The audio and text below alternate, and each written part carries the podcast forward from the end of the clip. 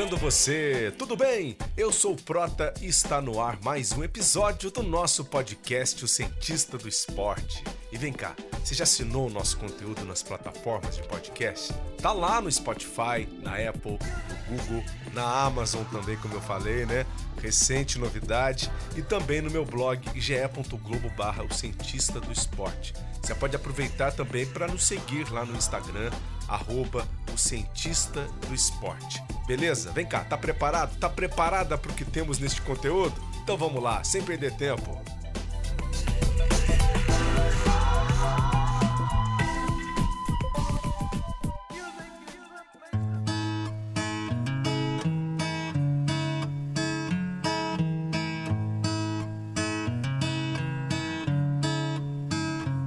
Entrevista de hoje, você vai conhecer um pouco sobre a vida de uma grande mulher, Poliana Okimoto, a primeira medalhista olímpica da natação feminina brasileira e a primeira campeã mundial também. Abriu caminhos e inspira gerações.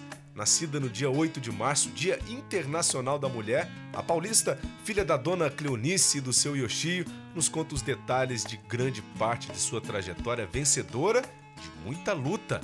Poliana já era prodígio e se destacava quando mais nova, e ela destaca também a sua competitividade, que era muito grande. A infância nada normal, o medo de nadar no mar no começo da carreira, a parceria de vida com Ricardo Sintra, marido e técnico, o encontro mais amedrontador com um animal pitoresco do mar. Pequim, a primeira Olimpíada da vida. Entre a vida e a morte nos Jogos de Londres, a depressão e a volta por cima no Mundial de 2013, a rivalidade com Ana Marcela, a tão esperada medalha de bronze no Rio de Janeiro contada com muita emoção e a decisão da aposentadoria. Vale a pena cada segundo dessa conversa. A partir de agora.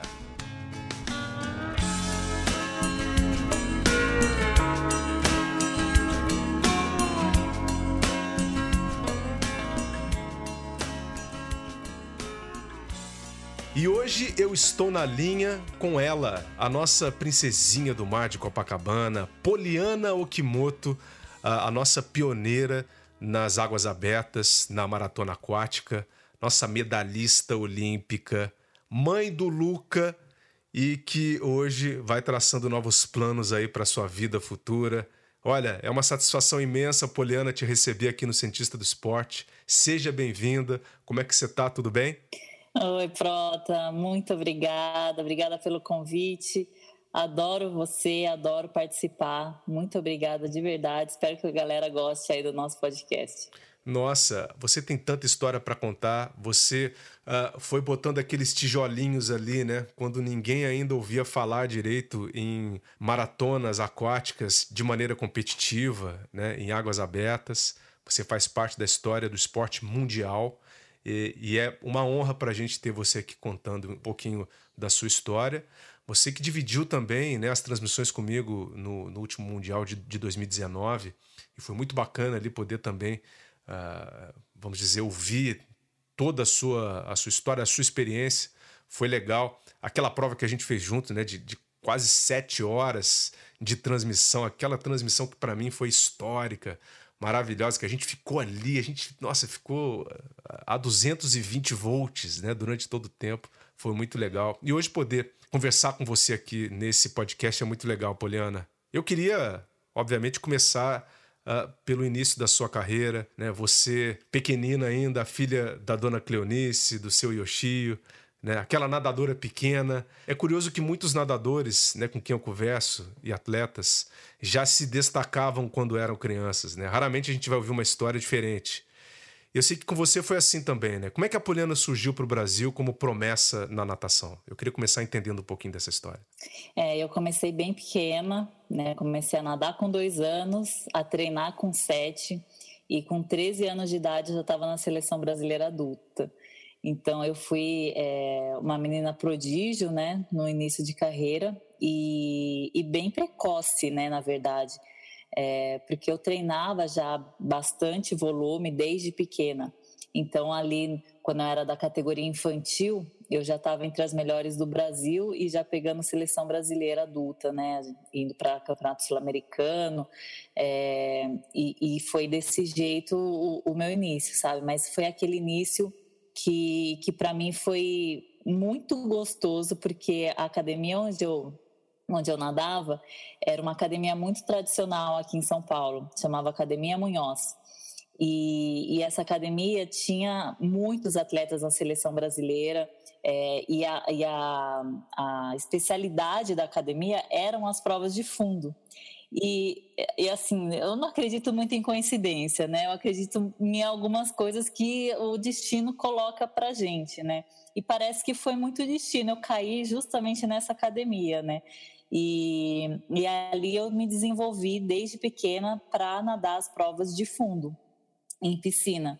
Ah, o Munhoz ainda levava alguns atletas para nadar águas abertas lá na academia, é, mas como eu era muito jovem ali, né, fiquei ali na academia dos meus dois até os 18, 17 anos mais ou menos, então é, eu não cheguei a, a, entrar muito nesse, nesse ambiente de águas abertas, era mais piscina. E era o meu foco principal, né? Eram as provas de 800. Então, eu desde pequenininha eu sempre tive muito talento, mas eu acho que eu sempre fui muito mais dedicada do que talentosa porque desde pequena eu gostava muito de nadar, muito mesmo. Então eu ficava, eu me lembro assim, nos treinamentos, de ficar muito focada, é, querendo sempre abaixar meus tempos. Eu gostava de fazer tempo durante o treino, sabe? E o meu técnico da época, o Ismar Barbosa, ele era muito rígido, muito disciplinador. Então isso também me ajudou na minha carreira como, como um todo, né? Porque eu fui moldada desde pequena a gostar de treinar. E um atleta é, de fundo, atleta maratonista, tem que gostar de treinar, porque a gente fica horas e horas na piscina.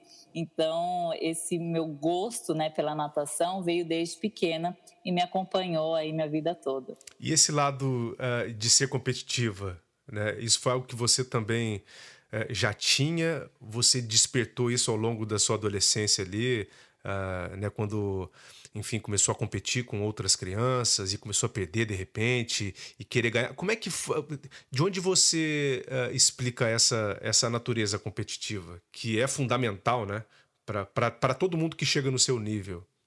Eu acho que o início da minha competitividade veio em casa com meu irmão. É, eu tenho um irmão, eu tenho um irmão mais velho e um mais novo, eu sou a do meio, né? Então já dizem que existe a, a crise do irmão do meio, né? Mas o meu irmão mais velho, ele é muito competitivo, então ele sempre fez campeonatinhos em casa, sabe? Ah, quem vai chegar primeiro, quem, quem é o último é o bobão, coisa assim, sabe? Besta de irmão, mas que sempre vai te, te tirando algumas coisas assim da, da, da, daquela vontade né, de ganhar. E ele nadava também. Só que o meu irmão não, não foi um grande nadador, ele foi mais um lá na academia. E aí, a partir do momento que eu, que eu começo a ganhar dele, aí pronto. Para mim é, era melhor, melhor do que subir em qualquer outro pódio, né? E eu acho que ali foi o início da minha competitividade. E depois, quando eu fui para o treinamento é, e via que eu, que eu tinha realmente é, talento ali e podia ganhar alguma coisa com isso, sabe?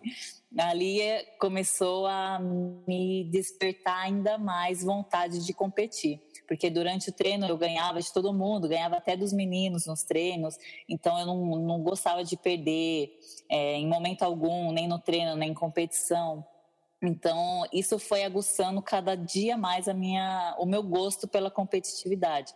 E eu, eu até até assim, se eu for colocar na balança, o que, que eu gosto mais de treinar ou de competir, as duas coisas vêm junto, porque eu amo treinar, eu amo a rotina, eu amo o dia a dia, mas eu amo entrar na água e competir. É assim, a sensação da competição para mim sempre foi muito forte e muito gostosa e prazerosa. Então isso que me fez também ter uma longevidade muito grande na minha carreira.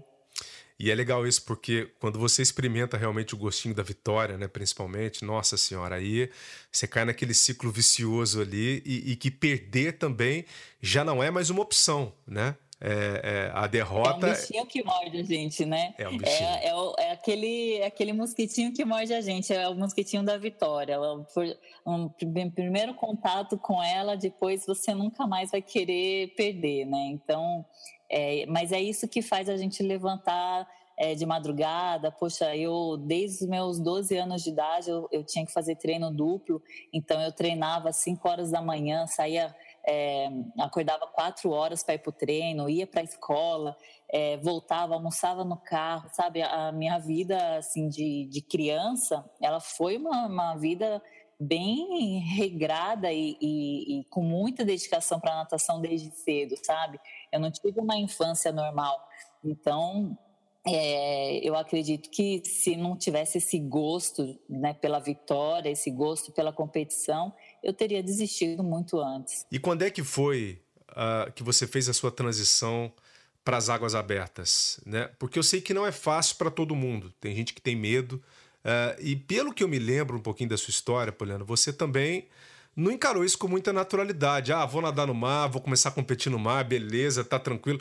Não foi assim, né? Foi uma transição que você teve que trabalhar mentalmente, né, durante muito tempo também para conseguir desenvolver aquilo que você podia, aquele seu potencial, né? Sim, eu, eu tinha muito medo de nadar no mar. Eu morria de medo de bicho, de tubarão. Eu tinha certeza que eu entrasse no mar para fazer uma prova, eu ia sair mordida pelo tubarão. eu tinha essa certeza comigo. Mas o, o Ricardo, né, depois que ele começou a me, a me dar treino, ele via que eu tinha uma, uma resistência muito grande. E até então, a maior prova olímpica na piscina era os 800 metros, né? Entrou 1.500 agora, né? Nessa última Olimpíada. Exato. Então, ele dizia para mim, Poliana, a sua capacidade aeróbica é muito grande e a sua potência é, é, pequena. E as provas de 800 você precisa ter potência, precisa ter um pouco mais de força, coisa que você não tem. E foi ali, naquele momento, que as águas abertas entraram no calendário olímpico. Foi em 2006 que foi anunciado, né? E, e aí o Ricardo viu é, a Travessia dos Fortes na televisão, e aí ele falou assim: vamos tentar fazer essa prova. E aí, no final de 2005, é, ele, ele me inscreveu para nadar, eu falei assim: eu não vou eu não vou, eu morro de medo, não vou conseguir, não consigo. Ele, não, você consegue, vamos. E a gente era tão difícil assim com coisa de dinheiro, a gente não tinha dinheiro assim para ficar viajando, para tentar, né? Gente, se fosse para viajar, a gente tinha que ir competir com certeza que ia ganhar. E aí, é, porque como as águas abertas não entravam no calendário de piscina né, dos clubes, o clube não pagava, então eu tinha, ia ter que pagar do meu bolso, né? E a gente arrumou carona para ir, conseguimos um patrocínio de hotel lá para a gente ficar. E na hora que eu cheguei lá no Rio, um dia antes da prova, o Ricardo falou: vamos treinar, dar uma soltadinha no mar para amanhã você tá bem e ver o percurso da prova. Eu entrei no mar, dei três braçadas e saí chorando. Falei: eu não consigo, vai ter tubarão aqui, Minha não nossa. vai dar, tenho muito medo. E aí a gente voltou pro, pro hotel, eu puxa, eu fiquei super chateada, arrasada, né, que a gente tinha perdido todo esse tempo para ir até o Rio de Janeiro. E aí o Ricardo, como um grande psicólogo que ele é, ele pegou e falou assim: tudo bem, deixa as, as suas adversárias ganharem.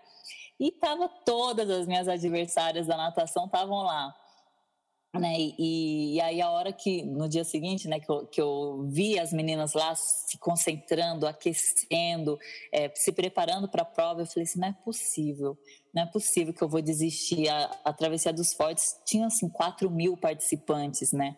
E aí eu falei, não é possível que entre 4 mil pessoas, justo eu vou desistir, não posso fazer isso, vamos tentar.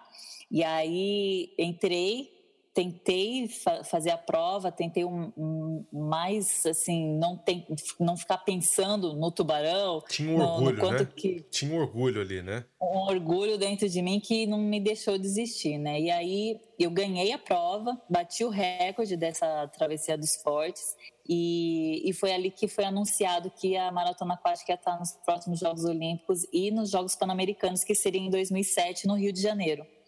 E eu saí do mar assim, com um baita de um alívio, né? Graças a Deus, estou com todos os meus membros aqui, não, não fui atacada pelo tubarão. Mas eu saí do mar, o Ricardo pegou e falou para mim: essa prova é a sua prova. A gente vai começar a treinar para maratona aquática, vai ter agora nas, na Olimpíada, vai ter no PAN. Você vai se dar muito bem nessa prova. Eu falei assim: não é possível por que, que eu fui fazer essa prova. Agora eu vou ter que me desdobrar para perder esse medo, porque ele, ele, vai querer que eu faça essas provas de, de águas abertas. E a travessia dos fortes são 3.800 metros, né? E a prova olímpica são 10 quilômetros. De 3.800 até 10 quilômetros é um grande caminho, né? Mas aí a gente começou em 2006 a fazer todo o circuito brasileiro. Então todas as provas eu tentava fazer, assim, não foi fácil perder o medo né? Eu cada prova foi uma construção para mim porque eu tinha muita insônia, eu ficava toda empelotada de medo, né? Eu ficava me coçando, é, chorava muito, chorava muito, muito, muito. E, e aí aos poucos eu fui me, me ficando mais confortável, ficando mais confortável. É, eu acho que a minha competitividade, a vontade de eu ganhar, me ajudou muito também nessa fase né, para eu não desistir, é, entrar no mar e, e, dar o meu melhor. Então, é, de lá para cá, né, muitas coisas aconteceram. E aí eu fui é, para uma seletiva para o Campeonato Mundial, consegui a vaga para o Mundial. E lá no Mundial eu fui vice-campeã mundial. E, da prova dos 5 e dos 10 quilômetros. A primeira brasileira, né? A primeira brasileira, Exato. a primeira medalha em mundiais foi a sua, né, nas águas abertas. É, a gente tem que falar isso, tem que, tem que bater nessa tecla aqui, Poliana. É isso aí, é isso mesmo. E foi, foram medalhas históricas, né? Então ali eu falei assim: não, realmente o Ricardo tinha razão. É, esse é o meu caminho. E ali que eu comecei a realmente acreditar que esse era o meu caminho. Você tinha quantos né? anos naquela época? Em 2006? Foi em 2006, eu tinha 23 anos. Olha só, né? Super nova. É, com todo, uma, todo um caminho ainda pela frente. Mas eu, eu era nova na nossa percepção de hoje, porque na percepção daquele momento eu já era uma atleta é, considerada velha. Olha só para você ver como o esporte é, desenvolveu e melhorou em muitas coisas, né? É, porque antigamente o atleta, como ele não tinha muito patrocínio, não tinha muita estrutura, ele, ele era, tinha uma carreira um pouco mais curta, né? Porque acabava a faculdade, é, o atleta ia começar a trabalhar, porque precisava ganhar dinheiro e tudo mais. Então, naquela época, ainda tinha um pouco disso, sabe? Tinham pouquíssimos atletas que passavam de 30 anos. Então, o 23, 25 anos já era considerado ali uma idade já avançada. E as coisas hoje em dia mudaram muito, né? Mas para mim foi, foi difícil, é, desde os 23 anos, que é muito jovem hoje, né? Se a gente for pensar. Exatamente. Desde os 23 anos até os 33 anos, ficar com essa é, sensação de que já passou o seu tempo, sabe?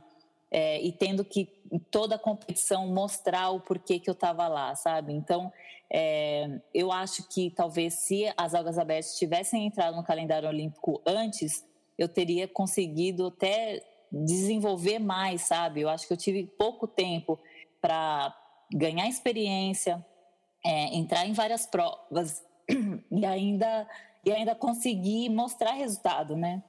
Exatamente. Bem, e você teve tantos tantos resultados legais, né? Porque também, é, além dessas medalhas do, do Mundial de, de 2006, é, o Pan-Americano no Rio de Janeiro, você voltava a nadar no Rio de Janeiro, voltava também a ganhar mais uma medalha, né? Mais uma medalha de prata, é, uma medalha é, histórica também, mas, ou seja, sempre sempre se colocando ali na frente como, como vitrine também para esse esporte, né, Poliana? É, sempre quando eu me lembrava uh, na época, ah, águas abertas, vinha o seu nome, né? Maratonas aquáticas, era o seu nome que pintava. Então era legal. Eu fico imaginando, inclusive, para aqueles jovens, né? E para aquelas jovens, para as mulheres, as meninas que também queriam nadar, o quanto que você não representa ainda, obviamente, mas o quanto você não representava, né? Quando você começou a, a, a crescer. É, você já falou do Ricardo, é, e eu tinha separado essa perguntinha aqui. Quando é que surgiu essa parceria entre você e o Ricardo Sintra? Essa parceria para a vida toda, né? O pai do seu filho, o pai do Luca, e como que vocês desenvolveram essa química? Quando que vocês entenderam que, olha, essa parceria aqui tá dando certo? É isso, é amor e é trabalho também. Nossa, no começo foi tão difícil da gente realmente acreditar nessa parceria, sabe? Porque o Ricardo tinha acabado de, de terminar a faculdade. A gente se conheceu, o Ricardo ainda era nadador, né? Foi em 2003, lá no Unisanta. E ele logo parou de nadar no final de 2003 e em 2004 já começou a me dar treino. Então, esse início foi um início mais difícil, né? por medo, né, ainda insegurança, né, de um recém-formado. É, eu já era campeã brasileira, campeã sul-americana e era uma carga de responsabilidade grande para ele, né, pegar uma atleta já já formada com grandes resultados. E, e, a gente foi na, no, no, no, acerto e no erro, sabe? É, no, na vivência do dia a dia e sempre, assim, muito pautados no amor. Eu, eu, acho que isso foi o grande diferencial nosso.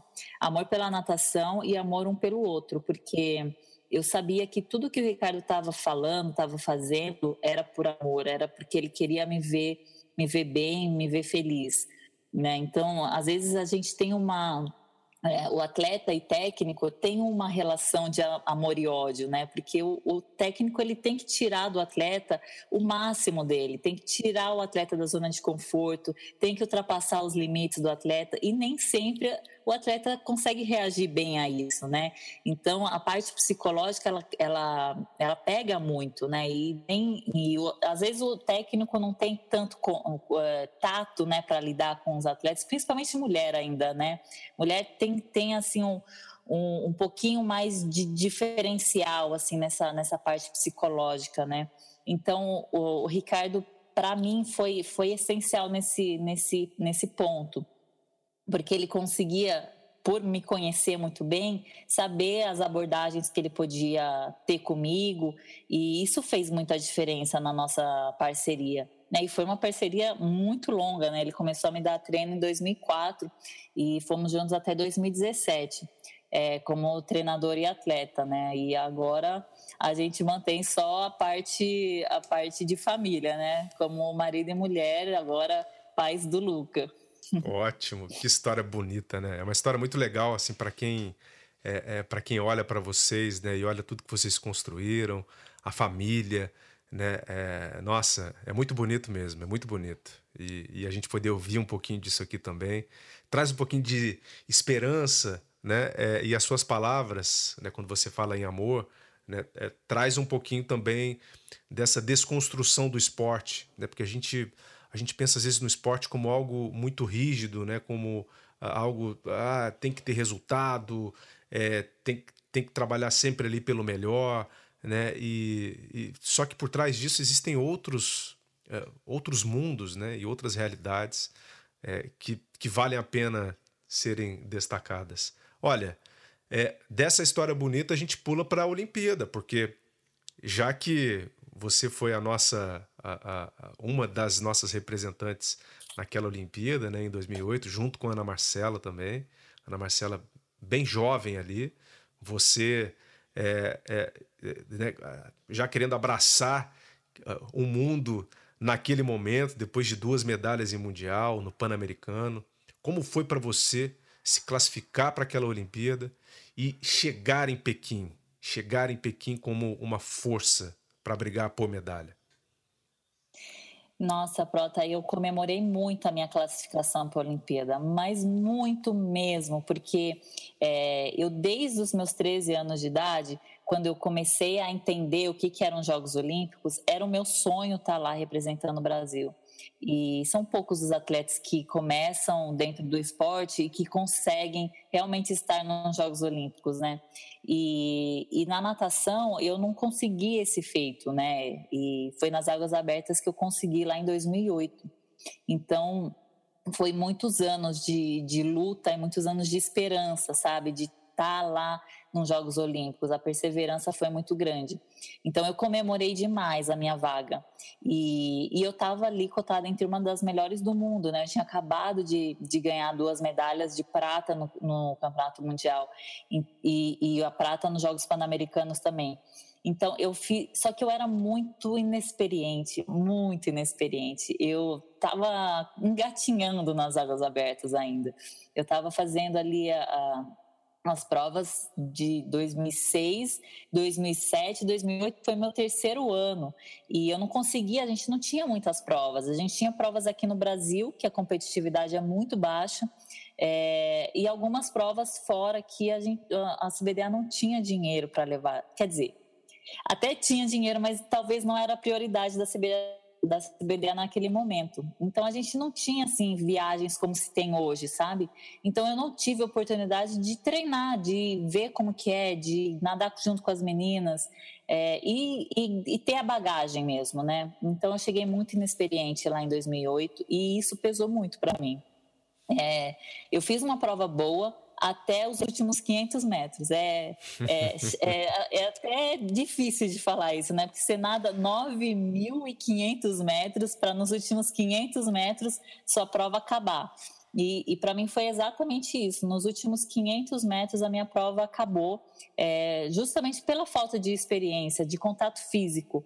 Né? O contato físico na maratona aquática ele é muito forte, ele é, ele é grande. E, e, eu vinha de piscina, não sabia lidar com isso, não sabia como me proteger e nem como fugir disso. E ao longo do tempo, né, eu fui aprendendo e fui conquistando algumas técnicas que eu conseguia lidar com isso. Mas naquele momento eu não soube e, e foi isso que acabou com a minha prova. Eu cheguei em sétimo, foi um resultado bom, ok, né, mas longe daquilo que eu esperava.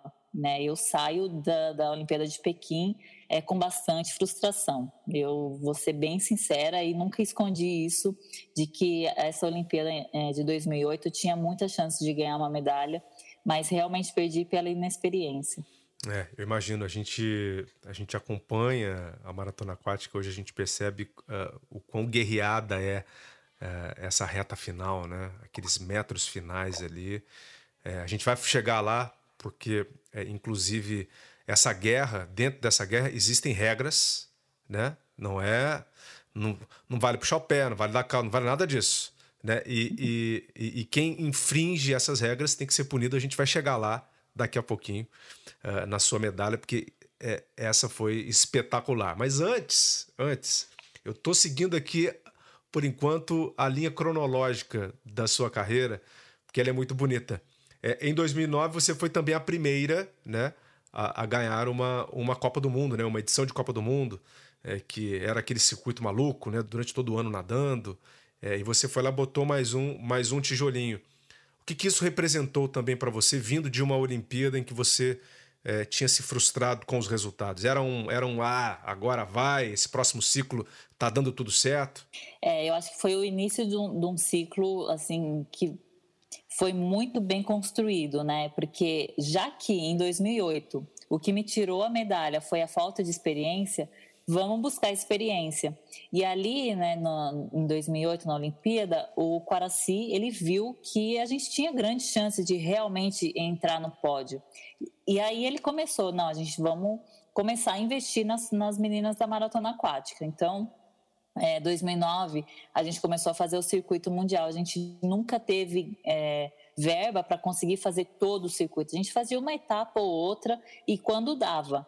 Então, em 2009, a gente conseguiu, é, junto com a CBDA, junto com o Correios, né, que era patrocinador da CBDA, para a gente conseguir fazer todo o circuito. Foram 11 etapas, eram 12, a gente conseguiu fazer 11 etapas. Praticamente uma por mês, né? Uma por mês. Teve mês que a gente fez três provas. Nossa Senhora! Então, era, era, era só viagem. Foi bem desgastante esse ano. Mas das 11 etapas que eu participei, eu ganhei nove e as outras duas eu fiquei em segundo. Então, essa, essa, esse circuito mundial para mim foi essencial, porque ali a gente nadou em mar revolto, mar calmo, em lago, em represa, em rio, com corrente, sem corrente, é, com leão marinho, sem leão marinho. Foi, foi ali, ó, muita experiência, muita experiência. A gente, a gente teve realmente um ano consagrado. E fora o circuito mundial, a gente teve também o campeonato mundial que foi em Roma. Ali eu também ganhei uma medalha é, de bronze na prova dos 5 quilômetros. E em 2009, né, eu fui a primeira, a primeira mulher né, a ganhar o, o, circuito mundial. A primeira nadadora entre homens e mulheres, na verdade, né? E, e foi um recorde histórico, né, de, de vitórias. Então, esse ano, para mim, foi um ano, assim, espetacular, espetacular, porque realmente é, eu estava muito bem, eu estava muito treinando muito bem, competindo muito bem, é, conseguindo internalizar todas as, as experiências que eu estava tendo. É, isso foi muito importante para a minha bagagem total assim da maratona. É, é, nesse ano que eu, que eu me sinto assim mais bem preparada para realmente ganhar uma medalha olímpica. E, e as coisas vão andando, né? Dessa forma. Eu acho que é, essa, essa, esse ano ele foi muito cansativo, porque foram muitas provas. E além de tudo, eu não fazia só as provas de, de águas abertas, né? Eu fazia as provas de piscina também. Então eu tinha que me desdobrar, eu tinha que fazer campeonato brasileiro, campeonato paulista aqui pelo clube, né? Eu nadava pelo Pinheiros nessa época, então eram muitas competições. Eu cheguei no final do ano de 2009 muito exausta, muito. Eu estava com estafa, tanto mental, porque toda a competição eu queria chegar e queria ganhar, é, e estafa física mesmo, porque é uma prova de 10 quilômetros, né? uma prova de duração de duas horas no mínimo, embaixo de sol muito quente, geralmente. Uhum. Então, é, fora o treino, né, que a gente tem que manter treinando, né? Então, foi um ano realmente muito desgastante. É, por isso, eu em 2010 eu tento tirar um pouco o pé para não me desgastar tanto. É, mais uma vez vem aquele aquele choque, né, de, de idade, né, que a gente fica sempre naquela, putz, será que eu estou muito velha? É, eu não posso mais me desgastar tanto, eu tenho que escolher um pouco mais e refinar um pouco mais as, as competições que eu vou competir. Então, na minha carreira, o único momento que eu tive de oportunidade para fazer o circuito mundial todo foi em 2009. Infelizmente, eu não tive outra oportunidade de conseguir pegar todas as etapas e correr atrás. E Poliana, tem uma coisa que, é, é, claro, que me chamou a atenção, porque você já tinha uma certa experiência aí, né? Já quase de quatro para cinco anos já nadando em águas abertas, é, rios, lagos, mares. Você falou do leão marinho. Qual foi o animal mais estranho que você encontrou? É, e qual foi a situação mais inusitada realmente que de repente tenha te colocado um pouco mais de medo, né, que tenha te colocado um pouco contra a parede falou: opa, não tô gostando do que eu tô sentindo aqui não. Você teve algo parecido? Foi, para mim, a pior, a pior experiência com animal foi com o leão marinho. foi numa prova na Argentina é, na, na, cidade de Viedma. Ela é perto, ela é da Patagônia, né? E ela fica bem próxima, é uma cidade com rio que deságua no mar. E ali é, é onde ficam a, as focas e, e, a, e os leões marinhos para se reproduzir. E às vezes eles sobem um rio e é bem ali onde a gente tem a, a travessia. Nossa e, Senhora. E ali foi, foi assim, uma sensação de desespero quando eu vi aquele bicho enorme, enorme, pulando de um lado para o outro junto com a gente. Eu, sinceramente, achei que a prova ia ser cancelada, porque é, o animal era bem grande, era bem grande. e eu achei que ia ser cancelada. Eu fiquei olhando o barco é, do, do juiz e, assim, na certeza que ele ia cancelar a prova e eu não sabia para onde que eu ia nadar, né? Se eu nadava para a margem, porque era bem próximo dali onde a gente estava nadando, ou se eu nadava em direção ao barco do juiz para tentar subir o mais rápido possível, né? Mas a hora que eu olhei para o juiz, ele se, ele se abaixou, eu falei assim, agora ele vai pegar a bandeira né, na, na maratona aquática, a gente tem as bandeiras vermelhas, né, como se fosse o cartão vermelho e amarelo do, do futebol, é a mesma coisa. E só que é uma bandeira. Eu pensei, ele vai pegar a bandeira vermelha e vai cancelar a prova. A hora que ele levanta do barco, ele levanta com uma câmera para tirar foto da gente nadando junto com o Leão Marinho. Ali eu falei, gente, deve ser normal para estar tá o Leão Marinho aqui e o árbitro geral da prova tirando foto nossa, deve ser normal isso. E, mas assim, não era só eu que estava desesperada, todas as meninas gritando, todo mundo naquele, naquele momento terror da prova. Eu, o Leão Marinho ficou ali nadando com a gente uns 10, 15 minutos e depois foi embora. Mas foi assim a pior sensação da minha vida. Ali eu eu não sei como eu não, não parei naquela prova. É mais, de novo, é a competitividade que me mantém forte nessa daí, porque é, foi realmente uma sensação de terror para mim. Eu que, né, ainda, justo eu, né, que morria de medo de nadar em provas de águas abertas justamente por causa disso. Nossa senhora, você fala de leão marinho. Um dia eu estava eu tava nadando aqui no, aqui no Recreio, aqui na Pedra do Pontal, treinando ali com o pessoal, né, da Sidney Pereira Team. É, e eu vi uma raia embaixo. Era um dia que estava limpa, mas muito limpa a água também.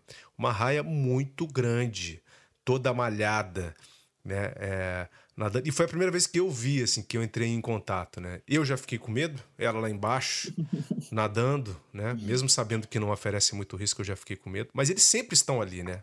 Os animais sempre. sempre, estão ali. É a gente que não vê. Exatamente. Mas a raia, é, peixe, eu só não vi tubarão. A gente, eu já nadei até com pinguim, água viva, caravela, isso tudo gente, eu já passei de experiência. Mas é, o leão marinho foi o, o, que eu me senti mais próximo da morte. Minha nossa. Não, realmente, dependendo do tamanho do bicho, não tem condição, né? Bem, Saindo dessa fase, Poliana, né, a gente, eu, eu acho que a gente já pode falar da sua, da sua próxima Olimpíada de 2012, que aí não é, não é uma experiência muito legal que você teve, né? Você teve hipotermia em Londres, teve um drama, né, no, naqueles 10 quilômetros. Queria que você contasse pra gente como é que foi a prova, como é que foi aquele começo, quando que você começou a, a perder os sentidos e, de repente, o que que houve? O que que houve com você? essa prova de Londres foi que assim a, a pior prova da minha vida, né? Porque é, tinha tudo para dar certo, né? Eu entrei na prova pensando em ganhar uma medalha olímpica e saio da prova carregada pela ambulância. É, foi realmente sim a maior é, fonte de, de resiliência para mim, porque foi o momento mais difícil da minha vida ali. É, eu estava muito fria a água, né? Tava em torno de 15, 16 graus. E eu, sempre muito magra, né? Tenho um corpo mais franzino e, e com percentual de gordura mais baixo. Sinto mais frios. O frio sempre foi meu calcanhar de Aquiles em todas as provas. Isso sempre foi uma dificuldade para mim. E mas eu sabia que lá em Londres ia estar tá fria água, porque o verão de Londres é o nosso inverno aqui, né? É, eu tentei me é, aumentar a percentual de gordura, tentei treinar em, em provas frias aqui, fui também fazer algumas provas na Europa para me preparar para esse momento, uhum. mas nada conseguiu suprir é, a, o frio e, e, a hipotermia naquele dia. Eu entrei na água já com muito frio, já estava com frio desde do, da largada. E no quinto quilômetro, a hora que eu me alimentei com, com o Ricardo, né, com meu técnico, ali ele já viu que eu não estava bem. Eu já não respondia o que ele me, me passava de orientações e ali ele já começou a ficar preocupado. É, eu fui retirada da água no sétimo quilômetro, faltava três quilômetros para a chegada, né? E dali eu desmaiei dentro do barco e fui acordar na, na enfermaria, né? Na, no posto ali do, de, do, do, do, circuito, né, onde ficava a nossa prova. É, eu acordei assim bem desesperada, sem saber o que estava acontecendo, por que, que eu estava ali, eu, que eu tinha que nadar, né? Eu, eu queria sair dali porque eu tinha que ir para a prova. E, e ali fala, não, aconteceu isso, você está com hipotermia, você precisa é, você precisa se aquecer agora, pensar na sua saúde. Ali eu desabei, eu desabei completamente. Eu foi assim, eu, eu não, eu não conseguia aceitar aquilo, sabe? E, e isso se estendeu por vários meses, né? Tanto que me, me trouxe uma depressão bem forte depois é, que passa né, os Jogos Olímpicos, eu fiquei ali três meses afastada da, da natação, porque eu não queria ver água, eu não, eu não queria mais treinar, eu não queria mais competir, não, não queria mais ter objetivos dentro do esporte, porque aquilo me feriu muito. Né? O atleta ele se prepara durante quatro anos, no mínimo, né? Pensando em, em representar da melhor forma o seu país, pensando em ganhar uma medalha e dedica a sua vida toda para estar tá naquele momento e não conseguir completar a prova para mim foi muito frustrante. É, eu, eu acho que o atleta ele aprende a, a, ganhar e a perder, né, conforme vai passando o tempo, com as experiências e, e com amadurecimento. Mas eu não, naquele momento, eu não, não consegui lidar com a frustração de não ter terminado a prova. Eu poderia sair de Londres sem ganhar uma medalha, com um décimo, com um vigésimo lugar, mas não completar a prova para mim foi muito complicado. E, e, eu não queria aquela frustração de novo, foi por isso que eu não, não queria mais voltar a nadar. E só que eu acho que da mesma forma que foi a natação que me colocou em depressão, foi a natação que me tirou, porque eu comecei a sentir muita falta de nadar é, sempre foi a minha grande paixão. O, a natação, é, eu tenho uma conexão com a água muito forte. E ali é o momento onde eu consigo pensar melhor, onde eu consigo ser eu mesma, onde é, eu me encontro, né, dentro da água. E eu, eu comecei a sentir essa, essa falta da água, e, e, o Ricardo nunca, em momento algum, me pressionou para voltar, sabe? A gente tinha contrato de patrocínio, tinha contrato com o clube, eu tinha uh, que terminar o ano, né, com competições até o fim do ano, e ele, em momento algum, me pressionou para voltar a treinar ou voltar a competir. E isso fez muita diferença para mim, eu ter o meu momento, né, e saber é, o que, que eu queria. E eu falei para ele um certo dia, depois de uns três, quatro meses, eu falei para ele Ricardo, eu quero voltar a entrar na água. Isso não quer dizer que eu vá voltar a treinar, isso não quer dizer que eu vá voltar a competir, mas eu preciso entrar na água para eu saber, né, se é isso que eu quero mesmo. E a hora que eu entrei na água foi uma coisa muito mágica para mim, porque foi ali que eu falei, gente, como eu gosto disso, como eu amo nadar, aqui é o meu lugar. E eu vou lutar por isso. E ali, eu, naquele momento, eu falei para ele, Ricardo, eu quero voltar, eu quero voltar a treinar, quero voltar a me dedicar, vou voltar a competir e vou me dar mais uma chance. Eu mereço essa, essa uma chance a mais. Ele falou, eu tô com você, vamos embora. E aí, em 2013, é, consegui a, a vaga né, para ir para o Campeonato Mundial. E, e foi o, o melhor campeonato mundial que eu fiz na minha vida. Eu saí com três medalhas, uma medalha de ouro na prova olímpica, né, a medalha de prata nos 3 quilômetros e uma medalha de bronze na prova por equipes.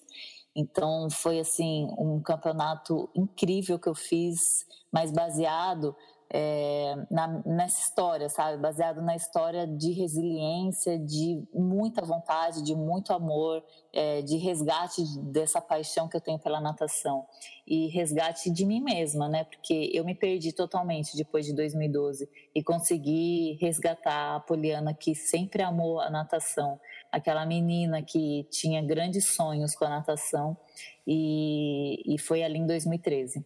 Que legal. Assim, você dá várias mostras, né, ao longo da sua carreira, você contando pra gente, de como você consegue voltar melhor nos anos seguintes, né? Em 2008 você ficou fora do pódio, é, não gostou daquela sensação. Em 2009 a primeira campeã brasileira em Copa do Mundo. Em 2012 teve esse drama, né? Em 2013 a primeira campeã mundial, de fato, né, é, dos 10 quilômetros, uma competição incrível.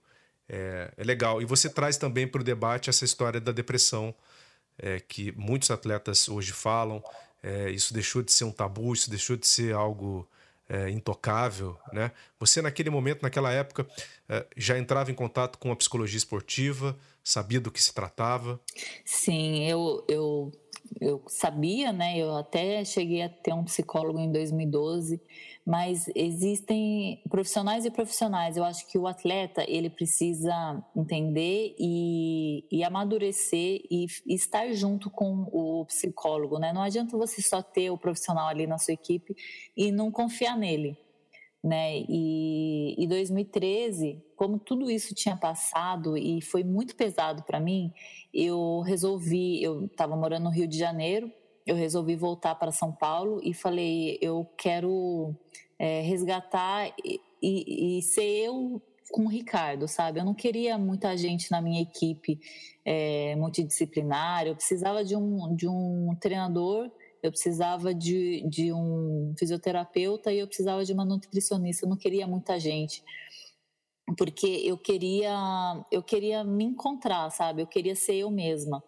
E, e, eu queria fazer a natação como eu fazia lá quando eu tinha 13 anos de idade, sabe? Eu queria, eu queria ser aquela Poliana novamente, sabe? Eu queria voltar nas minhas raízes de ser, é, de nadar por prazer, não por pressão, não por dinheiro, não porque eu tinha que mostrar alguma coisa para alguém, não porque eu tinha que ganhar medalha porque é, foi investido muito dinheiro em mim, não por isso. Eu queria nadar porque eu gostava de nadar, era isso que eu queria. Eu queria curtir os meus momentos. Até porque, é, para mim, naquele momento ia ser o último, sabe? Sabe quando você é, tá jogando bola, tá jogando vôlei e é o último ponto, é aquele último ponto que você precisa dar o seu máximo? É, eu estava me sentindo desse jeito, era o meu último campeonato mundial, então eu tinha que dar meu máximo. E, e eu dei, assim, 200% do meu máximo. Porque, poxa, eu treinei tanto para a Olimpíada de, de 2012, mas eu treinei muito mais, com muito mais força, com muito mais vontade para 2013, porque eu precisava ser é, a poliana que eu sempre fui. Eu precisava querer muito, sabe? Eu precisava é, amar a natação, curtir todos os meus momentos. Então, foi isso que me fez ser campeão mundial. Foi isso. É, a psicologia do esporte me ajudou muito para 2016. É, hum. Mas na, ali naquele momento, eu acho que eu só caí em mãos erradas de outros psicólogos que talvez não conseguiram me atingir do jeito que eu precisava, sabe? É, a gente precisa confiar muito na nossa equipe multidisciplinar e eu confiava 100, 200% no Ricardo e, e, isso fez muita diferença para mim. Que legal, muito legal. Bem, é, eu queria tocar num outro assunto também, que acho que faz parte da sua caminhada, faz parte da sua carreira, né? E se chama Ana Marcela, né? Porque você foi ali a nossa primeira medalhista é, olímpica na prova, mas a Ana Marcela sempre esteve ali como uma grande rival ao longo dessa sua longa caminhada, né? ou dessa sua longa nadada, vamos assim dizer.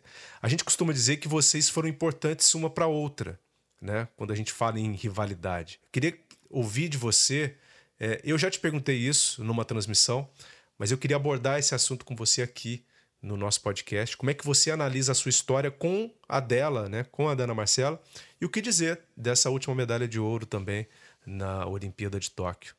É, eu acho que a, a, nossa história ela se, ela se escreve junto, né? É, eu e a Ana Marcela a gente começou na seleção brasileira juntas em 2006. É, em 2006 a, a seleção de, de, águas abertas foi eu, Ana Marcela e Alan do Carmo. Então a gente começou lá atrás junto, né? E a gente foi construindo e desenvolvendo a maratona aquática junto. E, e só que a, a nossa grande diferença é na idade a Ana Marcela é quase 10 anos mais velha, mais nova do que eu. Então, isso fez com que ela tivesse é, mais, mais história, mais caminhada, né? mais, é, um caminho mais, mais longo né? dentro da, das águas abertas.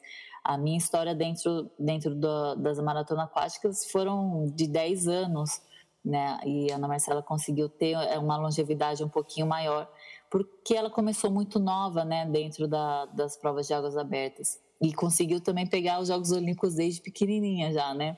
Verdade. Então, então isso, a, o acúmulo de experiência fez com que ela tivesse, assim, fizesse uma prova quase perfeita na, na Olimpíada de Tóquio, né? Então, isso faz muita diferença na nossa modalidade. É, mas a nossa história junto foi muito boa para nós duas, né? Ter uma rival à altura dentro de casa faz muita diferença na hora do, do treino, né? Sempre tira a gente da zona de conforto, né? A gente sempre que, que tem um grande resultado, a tendência é dar um, uma, um alívio, sabe? Ai, sai uma carga de pressão, sai uma tonelada das costas e ter alguém ali no, no cangote, né? Te, te, te te incentivando a melhorar cada vez mais, a pensar em novas provas, em outros objetivos, isso é muito bom, muito bom para as duas, né? E bom para a modalidade, porque teve é, em 2016 uma medalhista olímpica e logo nos próximos Jogos Olímpicos já teve uma campeã, uma campeã olímpica. Então isso foi bom para todo mundo. E, e, eu, eu acredito que, assim, eu até estava conversando isso com o Ricardo, é, se eu tivesse é, é, tido uma referência na época que eu estava construindo os meus resultados, é, como a Ana Marcela teve, né? Porque como ela era mais jovem do que eu, eu vinha dando é, resultados que ela estava lá vendo, né? E, e, aprendendo junto comigo. Então, se eu tivesse tido essa essa referência lá atrás, se outras pessoas já tivessem construído esses resultados, tivessem aberto essas portas que eu abri, eh, eu acredito que eu tivesse tido outros resultados melhores ainda, sabe? Porque quando a gente não tem uma referência, a gente não sabe o que fazer, a gente não sabe como percorrer aquele caminho, não sabe nem se é capaz de percorrer aquele caminho, né? E, e eu ter, ter conseguido abrir essas portas, eu me orgulho muito disso, dessa história, sabe? Porque realmente não é fácil ser a primeira. E eu, eu tenho convicção assim plena de que eu poderia ter sido mais, ter, ter, tido outros resultados se eu tivesse tido uma pessoa que eu pudesse é, me espelhar e, e ver o, o que, que ela fez, o que, que ela percorreu, sabe, aqui dentro de casa, sabe? Isso faz muita diferença. Ter um espelho é, aqui dentro do, nosso país, né? E isso vai ser muito bom para as novas gerações, né? Ter uma Poliana Okimoto, ter uma, uma Ana Marcela, é, principalmente no esporte feminino, né? Que ainda está crescendo muito. Então, isso faz diferença, sim, e fez para mim. Eu acho que é, é muito bom, né? É um orgulho muito grande ter sido a pioneira, mas ao mesmo tempo eu acho que se fosse ao contrário, eu também teria conseguido alguns outros resultados teria tido mais audácia, sabe? Teria confiado um pouco mais é, em, em, em, mim, nos resultados, nos treinos. Isso faz diferença na hora, na hora H. E, mas você é satisfeita com a sua carreira quando você olha para trás? Você acha com que você certeza. poderia ter feito algo diferente ou foi do jeito que foi? Foi do jeito que tinha que ser mesmo? Não, eu sou muito realizada com tudo. Assim, eu olhando para trás, é, eu vejo tanto que eu lutei por isso, sabe? E a minha carreira é, na natação, antes de começar na, nas provas de águas abertas, eu quase, eu quase tinha encerrado a minha carreira lá com meus 17 anos, né? Na época de faculdade. É, eu, eu via que na, nas provas de piscina eu já era campeã brasileira, era campeã sul-americana, ia para o campeonato mundial, o outro não ia mas não tinha grandes resultados expressivos internacionais. Então, é, naquele momento ali, eu ia parar de nadar. Imagina só, né? Se eu tivesse parado de nadar lá com meus 17 anos, quanta coisa não teria acontecido, né? E, então, assim, eu vejo que tudo, tudo, tudo, tudo valeu muito a pena e eu me sinto muito realizada. Eu, naquele, se naquele momento ali, com 17 anos, que eu estava na dúvida se eu nadava, continuava nadando ou não, me dissessem, não, você vai ser medalhista olímpica, você vai ser campeã mundial, eu não teria acreditado. Então, não tem como eu, eu não me sentir realizada e satisfeita com a minha carreira, porque eu me sinto muito realizada, muito mesmo. Ter sido campeã mundial, ter sido medalhista olímpica, ter sido é, a pioneira de ter aberto tantas portas para a natação feminina do Brasil, é, é uma satisfação enorme para mim, muito grande mesmo. E, e me sinto sim, muito orgulhosa por tudo que eu fiz é, e ter deixado um legado aí né, para as meninas. Eu acho que a parte do acreditar ela é muito forte. As meninas, antigamente, elas lutavam para ir para uma competição internacional. E hoje em dia não, hoje em dia elas chegam lá tentando uma final, tentando entrar no pódio. Isso é real hoje em dia. Né? Ninguém mais chega numa competição internacional só para ir para participar. Né? Então as coisas, a mentalidade vai mudando, a forma de treinar vai mudando, a forma né, de se comprometer com a natação vai mudando e, e a gente tem que ter orgulho mesmo de tudo isso que a gente fez. Que coisa linda, que coisa linda. E essa frase que você trouxe, é muito forte mesmo, né? Antigamente você queria participar de uma competição internacional, de uma competição de grande porte, e hoje as mulheres querem e podem ganhar, né? Podem subir no pódio. Muito legal. E você subiu no pódio, Poliana. Você subiu no pódio da competição mais importante né, para um atleta, que é a Olimpíada. Você pegou a sua medalha de bronze numa prova emocionante que foi decidida no final, como vem, né, como vem acontecendo uh, nas maratonas aquáticas. Como é que foi para você aquele bronze olímpico no Rio de Janeiro? Ou seja, a gente falou lá no comecinho, você contou para gente, no finalzinho de 2005, você nadou a sua primeira prova no Rio de Janeiro. É, e ganhou a sua medalha olímpica também no Rio de Janeiro, no mesmo lugar.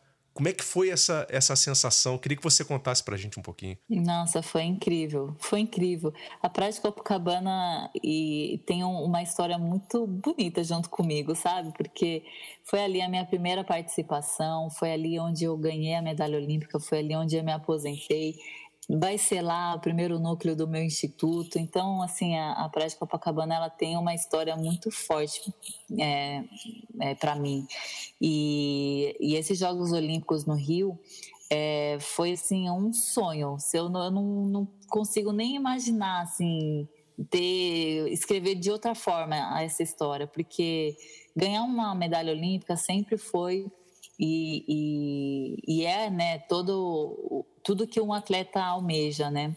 Mas ganhar uma medalha olímpica dentro do seu país, isso é para poucos, né? É, é, uma oportunidade que poucos atletas conseguem ter durante a sua carreira, né? E tá na, na melhor forma da vida numa Olimpíada dentro de casa realmente é, foi assim sensacional, sensacional conseguir juntar todos os amigos, toda a minha equipe multidisciplinar, a minha família, a minha mãe, o meu pai, tudo que eles, é, ai meu Deus, vou me emocionar aqui, mas tudo que eles eles viveram, né, junto comigo para chegar ali naquele momento, é, foi muito lindo.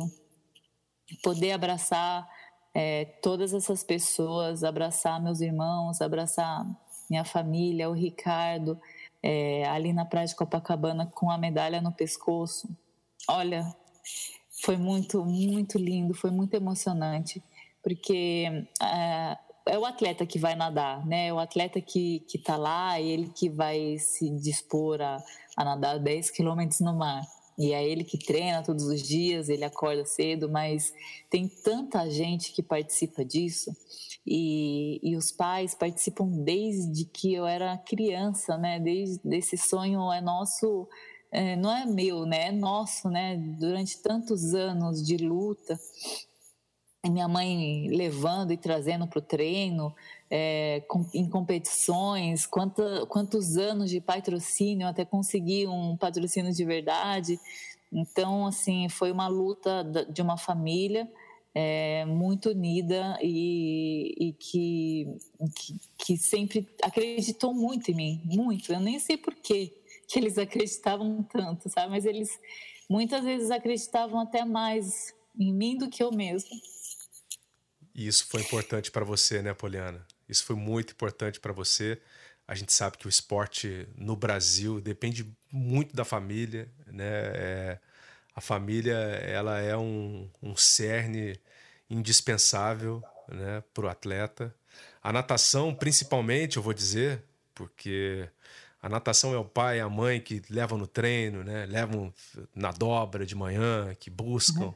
que vai para as competições, que, que acompanha. É, é, gente, é um esporte do dia a dia, é um esporte em que o pai e a mãe sofrem juntos, né? É, e é legal. Eu, eu, eu fico muito emocionado também de te ouvir contar a história aqui, Poliana, É, e te agradeço também aqui por suas lágrimas, né? Porque é, esse espaço é feito para isso também, para a gente se emocionar com aquilo que você viveu, né? Com o seu grande momento da carreira, que coroou exatamente a carreira. Você que foi a primeira a, a ganhar uma medalha em mundial, foi a primeira a ganhar a Copa do Mundo, a primeira a ser campeã mundial nos 10 quilômetros, que é a prova olímpica, e foi a primeira medalhista olímpica do Brasil, aquela medalha histórica. E obviamente que ela também não foi fácil ali naquele momento. Eu queria que você, se você tiver condições psicológicas. Voltei, voltei. se você tiver condições de narrar para a gente como é que foi uh, momentos depois da chegada, né? Porque como eu falei, a, a maratona aquática ela tem regras, né? Que você tem que seguir. E a francesa infringiu regras e acabou sendo desclassificada. Você chegou ali depois no recinto da competição, vocês ficaram esperando o resultado sair. Quem que te avisou? Como é que você ficou sabendo que você era medalhista? Né? Quanto tempo demorou? Você tem como narrar esse momento pra gente? É, foi, foi assim. Eu logo que, que a gente chegou ali, a gente tinha que subir num barco e a gente foi para um pier onde estavam as nossas coisas, a nossa mochila e tudo mais. A hora que eu subi no pier, eu olhei o placar, o meu nome já estava em terceiro. E, e aí eu falei, nossa, o que aconteceu, será, né? Porque meu nome está em terceiro. E aí eu vi ah, o nome da, da francesa é, com, a, com a desclassificação do lado. E Só que sabe aquele momento que você tem medo de acreditar? Eu tive medo de acreditar que era verdade. Olha e só. aí a gente e pegou o, o carrinho de golfe, né? A gente saiu do pier, pegou o carrinho de golfe para ir até a, a, sala de imprensa, né? A gente passava pelo público ali. E a hora que eu passei pelo público no carrinho, o público estava desesperado, em lágrimas, chorando, gritando meu nome, vibrando muito comigo. E eu falei, gente, é real, é real. Será, será, será, será? E aí, a hora que eu, que eu passei na zona mista, que ficam ali os, todos os jornalistas, o pessoal da Globo me falou: deu, Poliana, deu, é sua, é sua. E eles também estavam super emocionados e comemorando junto comigo. Foi tão bonito, assim, foi tão, foi tão gostoso, sabe? Assim, você é, tá ali e tanta gente se emocionar com o seu feito, sabe? Foi muito, foi muito gostoso aquele momento. E, e, logo que eles me falaram isso, eu já dei entrevista e dei uma entrevista assim, muito emocionada, é, porque realmente foi é, um dia, o dia para mim da, da prova, né? Todo mundo me pergunta, poxa, como é que você conseguiu controlar a ansiedade de nadar antes da, da Olimpíada, né? Um dia antes, como é que é a sua noite antes? Para mim foi tão tranquilo, porque eu, eu tinha feito tudo, tudo. Não faltou nada na minha preparação. Eu estava 100% de cabeça, eu estava 100% fisicamente. É, eu só tinha que nadar, porque eu sabia que é, eu tinha tudo para ser uma medalhista olímpica. E a hora que eu caí na água de, de Copacabana, eu caí para fazer a melhor prova da minha vida, porque eu tinha treinado e estava em plenas condições de fazer isso. E eu fiz isso. Eu dei tudo de mim ali no mar. Eu dei tudo de mim na minha preparação. Eu dei tudo de mim nos últimos quatro anos para chegar ali é, em 2016. Então eu não tinha uh, nada para dar mais, sabe? Então quando você tem essa sensação de que você fez a sua melhor prova da vida, você já sai muito satisfeito, você sai bem do, numa prova como essa, né? E, e a notícia de ter ganhado a primeira medalha da história da natação feminina do Brasil, nos Jogos Olímpicos dentro de casa, é, foi muito emocionante, muito emocionante mesmo. E é, é muito emocionante também de ver as pessoas chorando e vibrando junto com você, pessoas que você não conhece, sabe, que estão lá para torcer por você, para torcer pelo Brasil, é, e elas lá é, vibrando por mim, torcendo junto comigo. Nossa, foi foi sensacional. É meio indescritível assim a, a sensação, é meio difícil de descrever, sabe, esse momento, porque foi realmente um momento muito esperado, muito esperado. É um sonho, né? É um sonho, né? Você, você viveu o seu sonho e, e, e às vezes a gente não consegue descrever o nosso sonho, né? A gente só consegue sentir o nosso sonho. É, e eu também me emocionei muito com aquela vitória. Eu me lembro é, de estar tá acompanhando, colado na tela. Eu estava envolvido com a Olimpíada também. a gente vibra muito entre nós, né? Entre nós, companheiros ali de, de, de mídia, né? De imprensa. É, é muito bacana. Cada medalha é muito especial. A gente viu as nossas medalhas agora nessa última Olimpíada, né? O que foi a medalha de bronze do Bruno Fratos, por exemplo, né? Do Fernando Scheffer. É, duas medalhas incríveis, né? E claro que tiveram sabor de medalha de ouro para eles. Né? O Bruno é. Fratos que vinha então atrás dessa medalha há quanto tempo? Ainda quero é conversar história, com o nosso né? Bruno, ainda quero conversar com o nosso Bruno Fratos aqui, viu? Mas é, eu acho que o sabor é esse, né? Sabor de medalha de ouro, né, Poliana? É, porque é uma história, né, que tem atrás dessa medalha, né? É uma história muito muito construída, muito dedicada, muito muito pautada, né, na, nessa medalhas, em, em, superação, em dedicação, em muita disciplina. Então, é, a história por trás da medalha ela é muito bonita. E, e ali a cor da medalha era indiferente para mim. É, mas subir no pódio foi a realização de um sonho de vida, né? Um sonho que começou lá com 13 anos de idade.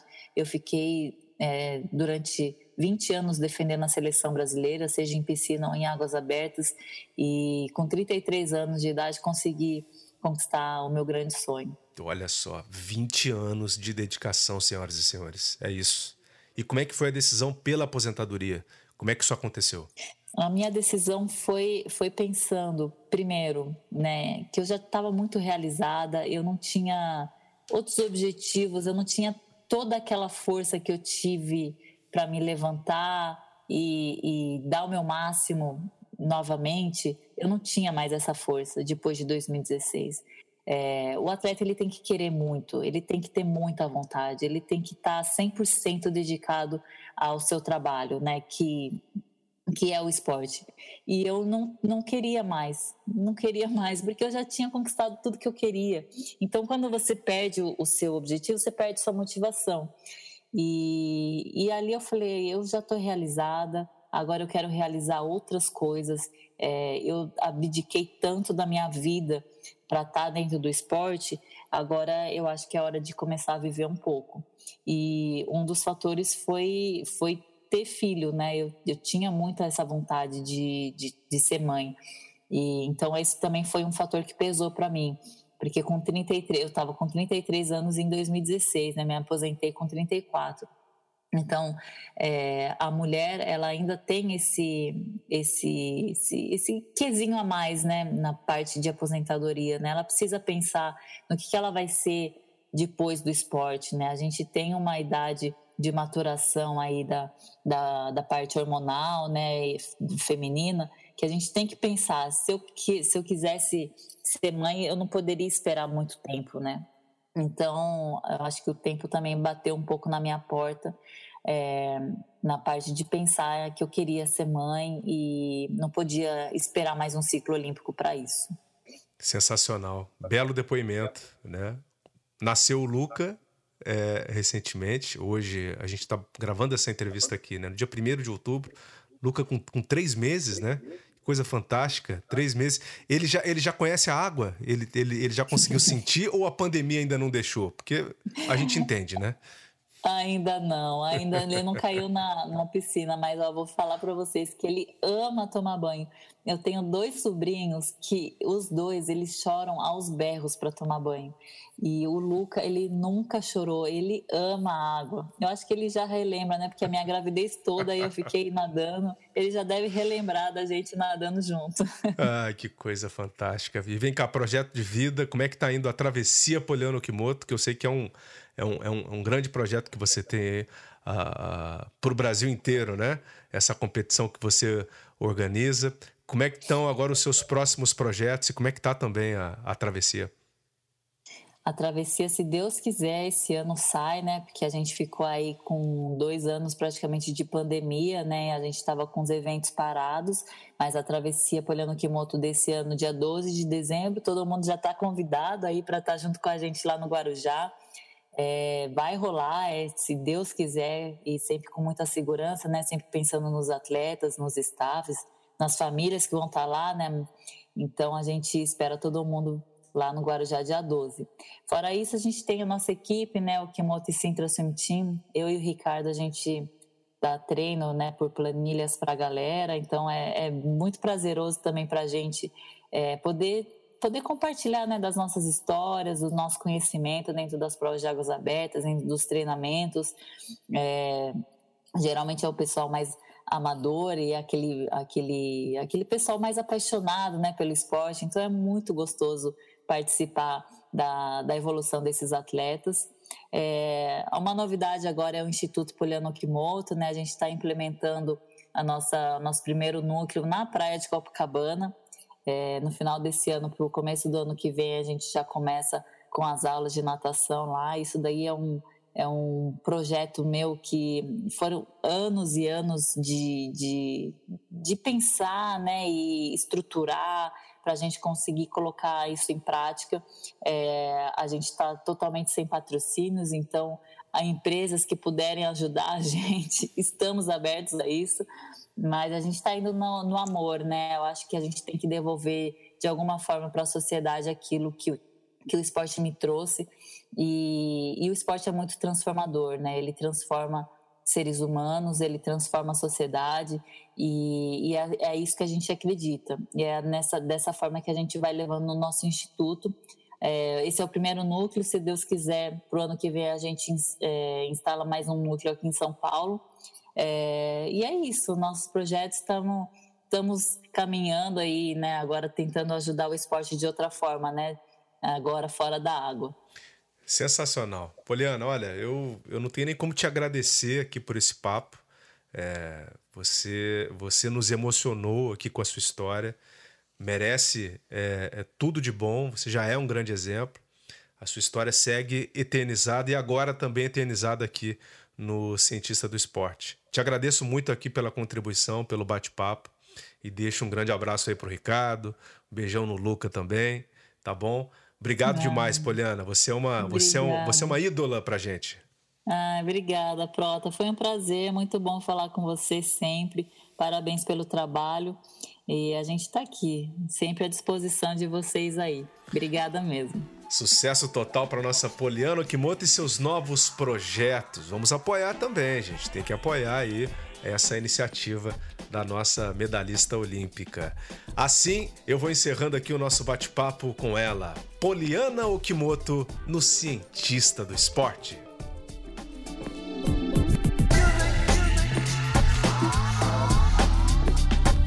Muito legal, hein? A Poliana é uma força, né, que segue contribuindo aí com o esporte nacional. É muito bom a gente poder ouvi-la assim. Mais uma medalhista olímpica também aqui no Cientista do Esporte.